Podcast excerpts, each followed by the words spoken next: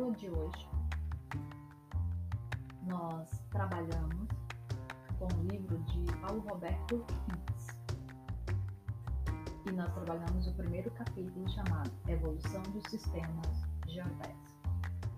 Então, vocês viram que nessa evolução do sistema é, geodésico, é, a forma do planeta em que habitamos atualmente, de compreensão tanto óbvia função das imagens satélites disponibilizadas em nosso dia a dia, pelos meios de comunicação, foi motivo de violentas execuções no passado é, nem tão distante.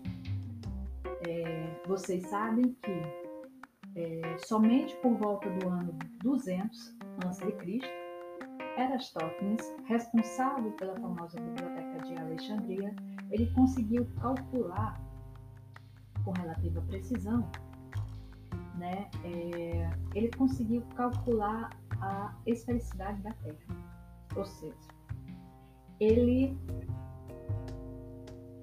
fez um cálculo e a partir desse cálculo, é, no dia do solstício de verão para o hemisfério norte, ao meio-dia, em Siena, cidade localizada nas proximidades do Rio Nilo, os raios do sol iluminavam todo o fundo de um poço vertical.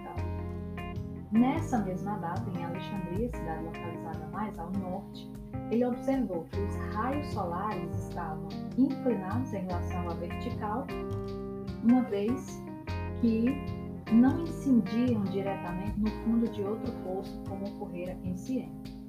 Aí Erastótenes realizou então um experimento, colocando estaca vertical é, ao terreno em Siena e outra em Alexandria e observou que ao meio-dia de 21 de junho, enquanto a estaca colocada em Siena não apresentava sombra, a de Alexandria apresentava uma sombra no terreno. Verificou ainda que, em Alexandria, essa sombra projetada apresentava os raios solares com uma inclinação em relação à estaca de aproximadamente 1 por 50 de circunferência, ou seja, no ângulo de 7, é, 7 graus e 12 minutos. Então, é, a partir disso, ele fez uma regra de 3, né, sabendo que a circunferência da Terra daria 360 graus, qual seria a circunferência de 7 graus e é, 18 minutos dentro da distância entre essas duas cidades, que era de 5 mil estádios. Então ele chegou finalmente a um determinado cálculo que vai mostrar para ele mais próximo aí de 46 é, milhões 255 metros. Ou seja, ele conseguiu a medida, né, uma medida e o erro dele foi cerca de 10%. E esse erro deveu-se principalmente porque Siena não estava localizada sobre o mesmo meridiano e a distância real entre essas duas cidades era é, não de 4.500, mas de 830 quilômetros.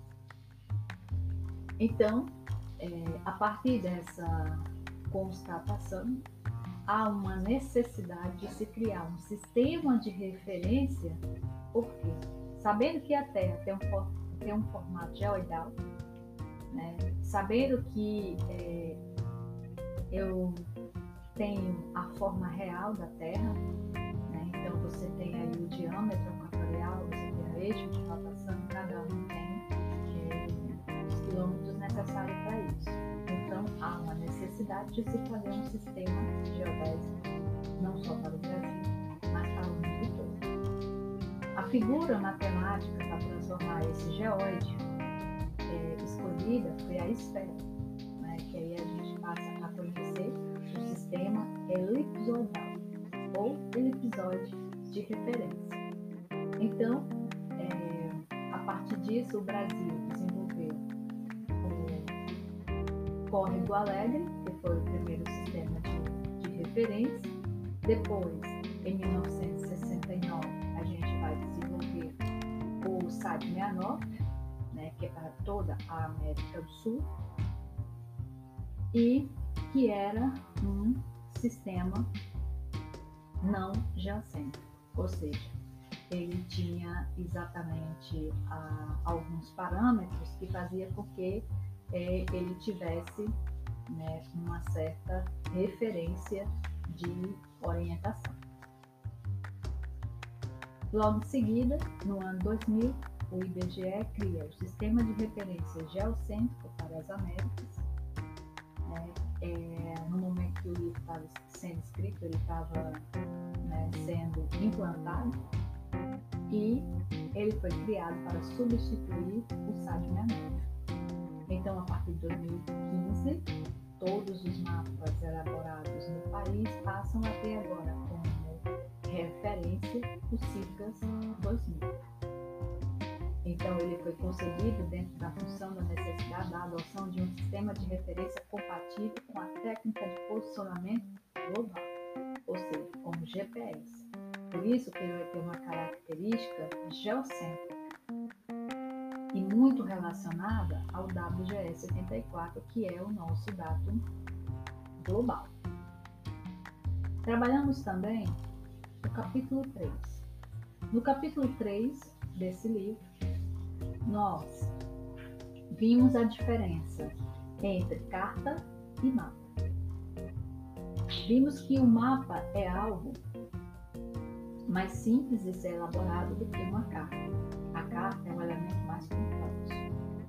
E a carta, por exemplo, um mapa qualquer pessoa pode elaborar. A carta você precisa pertencer a um órgão específico.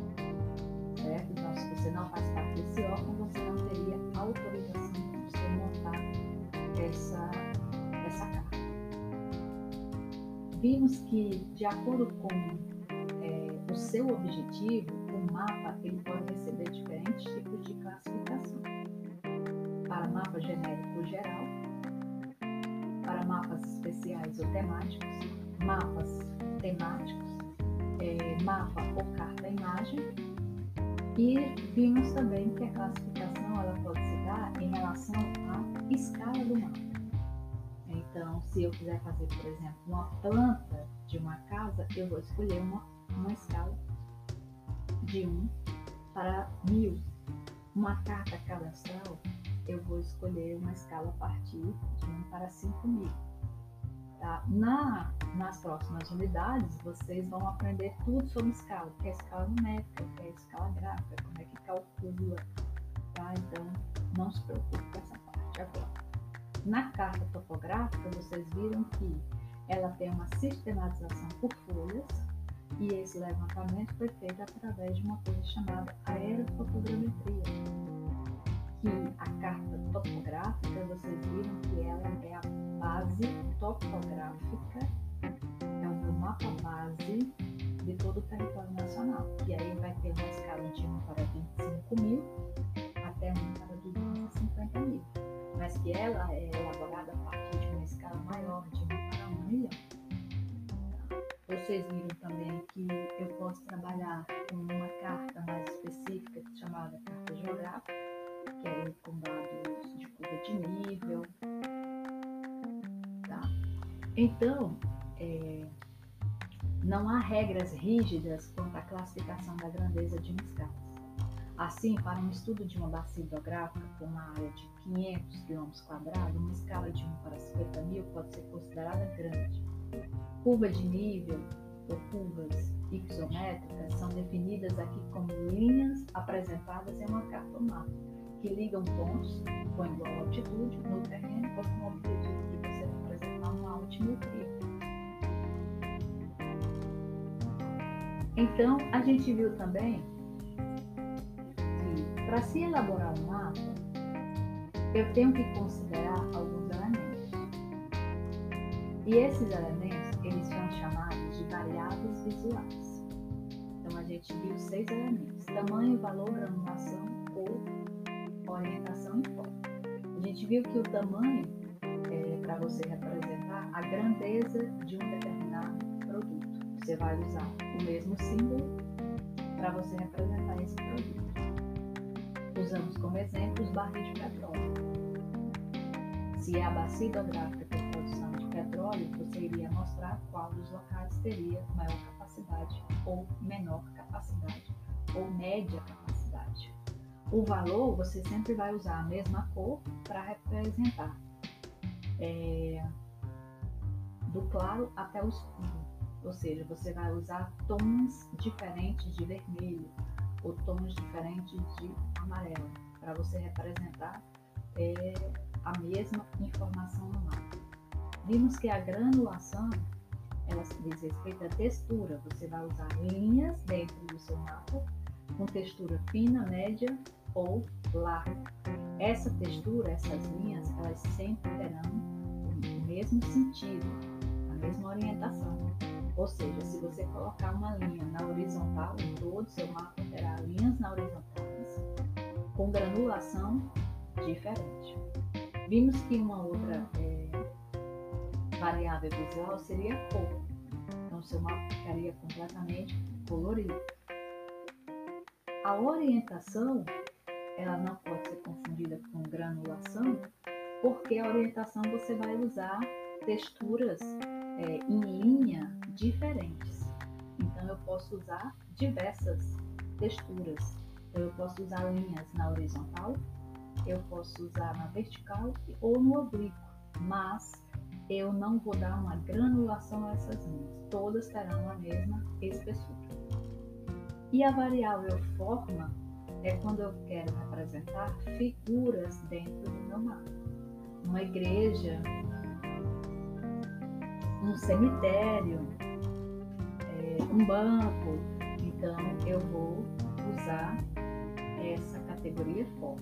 Por exemplo, estamos num momento político. Eu posso colocar é, a foto né, dos bairros onde determinados candidatos tiveram mais votos. Tá? Quem ganhou a corrida dos votos naqueles,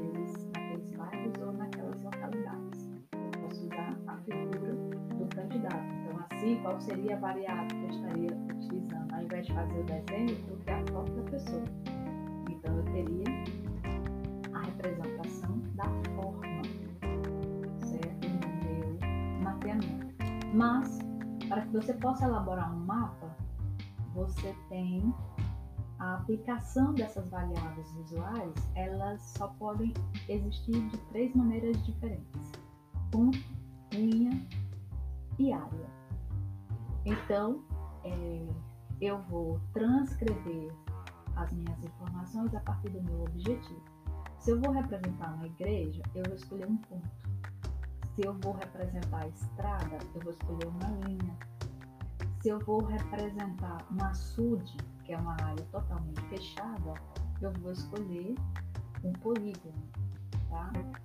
Então, é, fica simples de, de você entender, certo? Porque se eu quero tudo que eu fizer como figura, eu posso representar como ponto.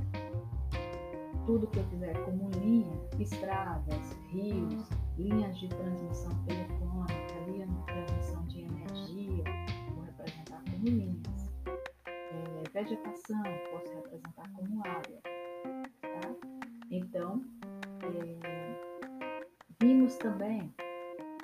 vários exemplos de mapas para que vocês pudessem identificar o que, quais são as variáveis visuais encontradas e que tipo de elemento você pode encontrar em cada um desses materiais. Mostramos também é, imagens de satélite, como é que você diferencia uma imagem de satélite de um mapa ou de uma carta topográfica. Mostramos também qual é a diferença entre croquis e mapa. Que o croquis é um mapa mental. Então você é, faz o croquis a partir da sua percepção do espaço.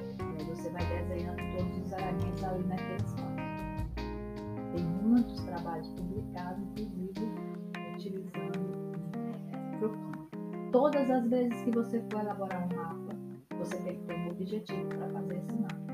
E aí você tem que entender qual é a variável visual que você vai utilizar e qual é o modo de implantação que você vai utilizar. A variável visual são seis e o modo de implantação são três. Né? Então, o modo de implantação é ponto, linha ou área. a variável visual vai ser o granulação, orientação, tamanho, cor e forma.